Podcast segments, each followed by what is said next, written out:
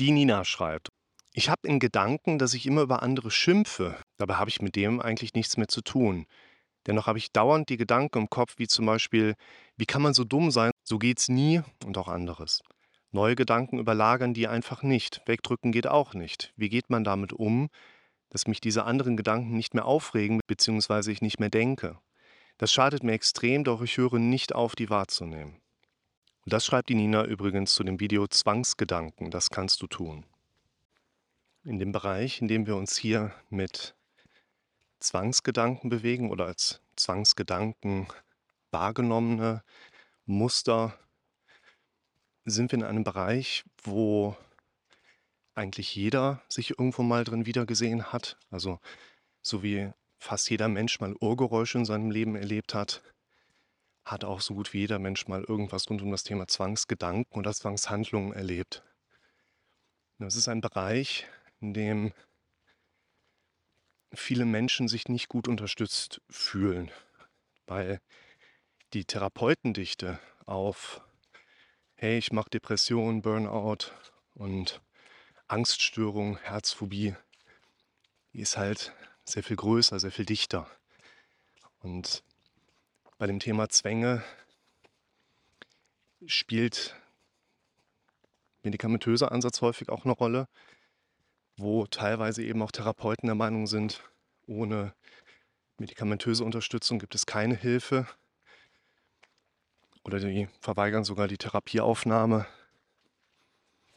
Ich denke, dass man hier genauso wie bei den anderen Themen drangehen sollte und erstmal verstehen darf, was passiert da an der Basis. deshalb würde ich der Nina und natürlich auch euch mal so ein paar Inputs zu dem Thema geben. Versteht das bitte als Inputs und nicht als alles, was man final machen sollte, damit man das Problem los wird, sondern anzufangen, seine Phänomene, die man da auf einer gedanklichen Ebene erlebt, einfach anders einordnen zu können und anders bewerten zu können. Zum einen Vielleicht mal kurz als Abgrenzung das Thema Zwangshandlungen. Es sind halt tatsächlich typischerweise diese Belastungen, man da nichts mit zu tun hatte bisher. Es ist aber genauso, wie man sich das vorstellt. Habe ich das Bügeleisen ausgemacht? Okay, ich gehe nochmal gucken.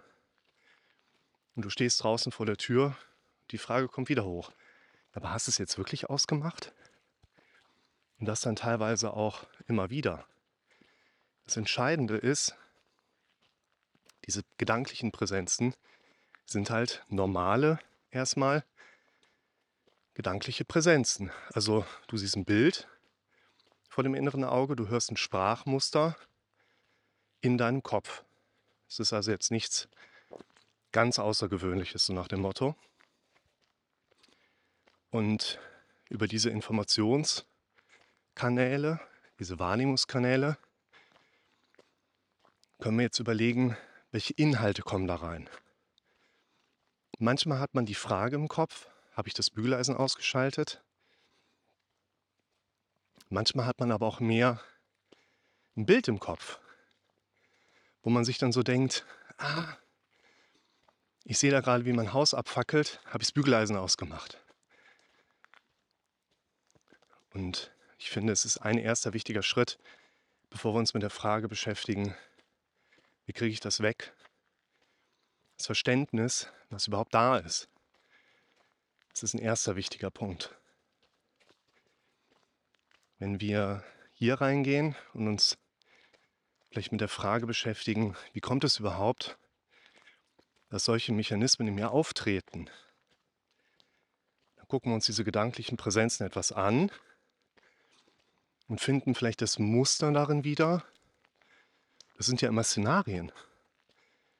Es sind Szenarien, also was wäre in schlimm auf irgendwas aus meinem Leben aufbauend. Und, und das passt auch zu einer normalen, gesunden Gehirnleistung, ich habe da Sachen, die kommen hoch, als wäre ich regelrecht darauf trainiert, nur noch sowas zu denken. Und genau das ist auch der Punkt. Viele Dinge, die wir erleben, könnt ihr euch vorstellen, ein Muskel. Die sind alle da, aber die sind alle nicht gleich gut trainiert. Und ihr werdet auch mitbekommen, dass in eurem Leben teilweise Muskeln sehr stark trainiert sind und andere dafür gar nicht. Und da ging mir eben bei der Frage ein Modell durch den Kopf. Ich denke, das passt gerade total gut. Verlinke ich euch auch unten in der Beschreibung. Wenn wir unser Gehirn nicht selber benutzen, dann fängt unser Gehirn an, sich selber zu benutzen. Und unser Gehirn arbeitet quasi immer wieder in den Mustern, wie es quasi angeboren ist. Also da läuft im Hintergrund immer so ein Rechenprozess ab, wo dann Dinge sortiert werden, Speicherplatz zugeordnet wird. Vielleicht auch mal die Frage kommt, hey, ist das wichtig oder kann das überschrieben werden? Vielleicht kennen das ein paar von euch. Vielleicht gibt es das auch immer noch. Nämlich, dass große Forschungseinrichtungen Rechenkapazität von Privatanwendern gebucht haben. Quasi übers Internet, du lädst dir ein Programm runter und dann kannst du über das Internet in Verbindung zu diesem Forschungszentrum aufbauen und ein Computer arbeitet, wenn du ihn selber nicht benutzt, für das Forschungszentrum. Also die greifen jetzt nicht auf deine Daten zurück, sondern die greifen auf deine Rechenkapazität zu. Eigentlich total clever. Und so ist das in unserem Gehirn im Prinzip auch. Wenn du deinen Desktop-PC nicht nutzt, aber der eingeschaltet ist und eine Verbindung zum Internet hat, dann arbeitet er für das Forschungsinstitut. Wenn du deinen Kopf nicht selber benutzt, weil du dir gerade Gedanken darüber machst, was esse ich heute Mittag, welche Unterhose ziehe ich gleich an oder irgendwas anderes, was aus meiner Sicht natürlich sinnvoller wäre im Sinne von, was kann ich heute machen, um meinem Ziel einen Schritt näher zu kommen, dann benutzt sich dein Gehirn selber.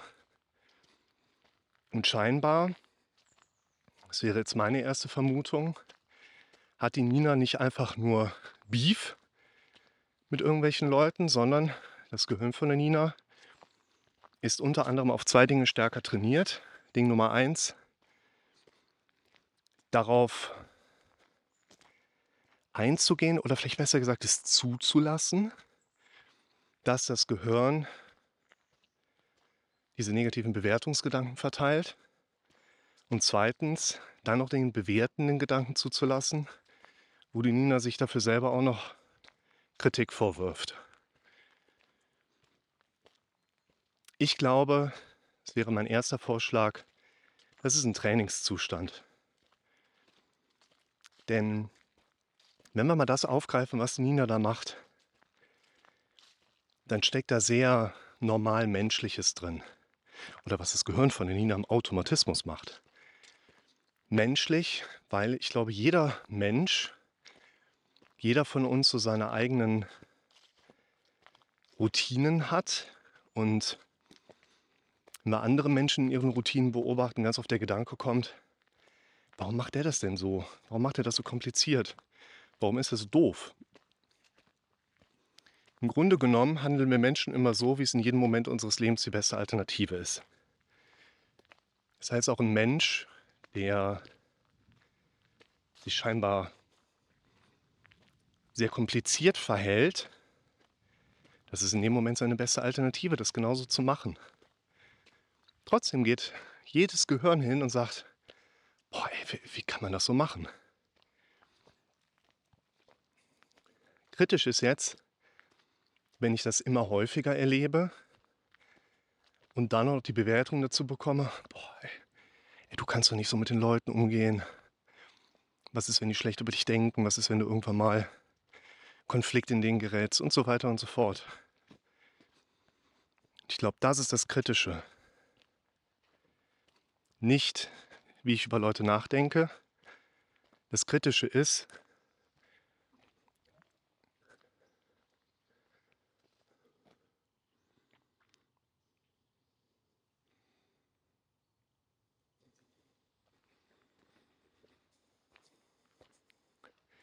Hörte sich gerade ein bisschen so an, als würde jemand um Hilfe rufen, aber ich glaube, da hat jemand seinen Hund gerufen.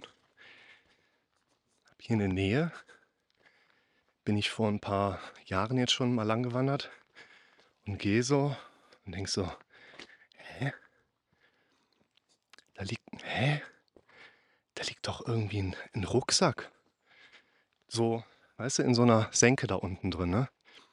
Da liegt doch ein Rucksack drin. Dann bin ich da runtergeklettert. Das war schon ziemlich. Und ich habe so Schiss gehabt. Das war so spooky, weil der Rucksack, der stand da unten und der war so groß, original. Ich bin so ganz langsam hin, wollte gucken, sind da irgendwelche Fliegen drum? Ja, weil da passte mindestens ein Körper rein. Also, wisst ihr, bin ich langsam hin, drück so gegen, denke ich so, das ist ein Gleitschirm. Hab das Ding da gehabt, denke so, boah, was machst du denn jetzt? Das Ding am Rücken geschnallt, 80 Kilo, Gleitschirm plus Reservefallschirm. Bin dann damit schräg diese Serpentine wieder hochgeklettert, die Polizei angerufen, meint, Tag hier so und so, wir waren ganz nett. Und dann habe ich aber tatsächlich in so mehrfach telefoniert und ich habe halt gesagt, weiß ich nicht, irgendwie so nach dem Motto, schick mal die freiwillige Feuerwehr mit dem Geländewagen, damit die das Ding hier rausfahren. Ja, die hatten leider keine Zeit. Ne? Bei der Polizei wird ja auch viel kosteneffizient abgebaut und die waren halt viel zu weit weg, dass sie irgendwie mal einen Karre vorbeischicken konnten. End vom Lied war, das war der Gleitschiff von Burkhardt. Den habe ich dann in so einer Inlay-Karte, Handynummer, war ein bisschen vergilbt, aber konnte dann tatsächlich anrufen, ein paar Nummern ausprobiert am Ende. Ich sag, Burkhardt, hab deinen Gleitschirm gefunden. Wie, was? Gleitschirm. Was, wovon reden Sie? Und ich sage, hier so und so, Rosbach-Wied, Startstrecke, zack. Er sagt, nein, vor acht Wochen der Gleitschirm. Seiner Aussage nach, Gleitschirm abgestellt. Wie gesagt, das ist ein Riesenteil, ne? Nur irgendwas gemacht, wiedergekommen, Gleitschirm weg. Seine Vermutung, den hätten wahrscheinlich Leute aus irgendeiner Boshaftigkeit den Berg runtergekegelt. Und das macht auch Sinn, weil der Gleitschirm, der lag letztlich am Ende von so einer, von so einer Scheide, die da runterlief. Vielleicht war es auch ein Wildschwein. Oder er wollte den Schirm nicht mehr haben. Ich weiß es nicht. Bin ich mit ihm im Gleitschirm den Berg runter. Und wir sind hier im Westerwald. Du gehst 20 Meter, da sagt der Erste, ich dachte, das Ding wird zum Fliegen da. Dann komme ich zu drei Leuten, die besoffen auf der Bank sitzen. Ich sage, wer hat am wenigsten getrunken? Du fährst mich jetzt den Kilometer zu dem zu hier Fliegerrestaurant. Die haben da unten einen Stützpunkt. Einer hat sich dann erbarmt und mich samt dem Gleitschirm dahin geflogen. Ich habe dann auch mit dem Burkhardt nochmal telefoniert, aber dann kam Corona und wir haben das angebotene Entschädigungsessen leider nicht mehr annehmen können. So viel zum Thema. Man hört mal in den Wald rein, wenn sich da was tut. Also, wo waren wir? Wir sind bei der Frage nach, nicht, wie finde ich Menschen, sondern wie finde ich, wie ich Menschen finde. Ich würde der Nina empfehlen, hier mal über zwei Sachen dran zu gehen, nämlich Akzeptanz und bewusstes Umtrainieren. Akzeptanz verlinke ich euch mal zwei Videos zu. Einmal das Video zum Thema ich sag mal so, die Basisaussage zu dem Modell. Es geht nicht darum, die Sache an sich zu akzeptieren, sondern es geht darum, die emotionale Bewertung zu akzeptieren. Du sollst nicht akzeptieren, dass du Menschen blöd findest. Ich meine, es gibt sogar T-Shirts, da steht drauf, du darfst lernen, mit Menschen umzugehen und mit Menschen zu umgehen. Da steckt viel Wahres drin. Und Du sollst nicht akzeptieren, dass Menschen sich manchmal dämlich verhalten und dein Gehirn das richtigerweise bewertet. Es geht darum, dass du das erstmal lernst zu akzeptieren, dass dein Gehirn das macht. Ist auch okay, dass dein Gehirn das macht. Ist auch okay, dass du dich im ersten Moment darüber ärgerst, weil du hast dich jetzt auch lange genug darüber geärgert und dein Gehirn darauf trainiert, dich darüber zu ärgern. Und das Zweite, Akzeptanzvideo geht um die Richtung, oder geht in die Richtung von, es wird Widerstand geben, dass du auch diese akzeptanzorientierten Gedanken im Kopf erleben wirst, weil wir uns häufig dazu sehr von unserem Gehirn leiten lassen. Das solltet ihr euch anschauen und zum Zweiten würde ich euch empfehlen, nochmal so vom, vom Gedankengang in die erste Videoempfehlung reinzugehen.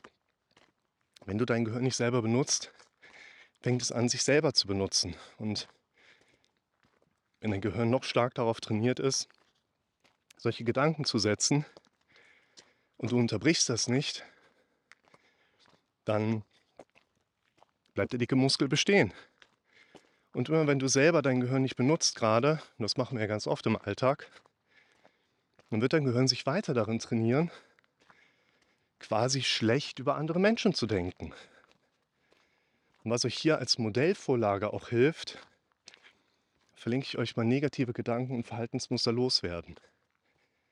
Das finde ich macht ja auch total Sinn, weil Kernaussage lautet, wenn du was machst, was du nicht machen möchtest, dann ignoriere dein Fehlverhalten und lass dich was machen, was du kannst und setze einen positiven Reizverstärker.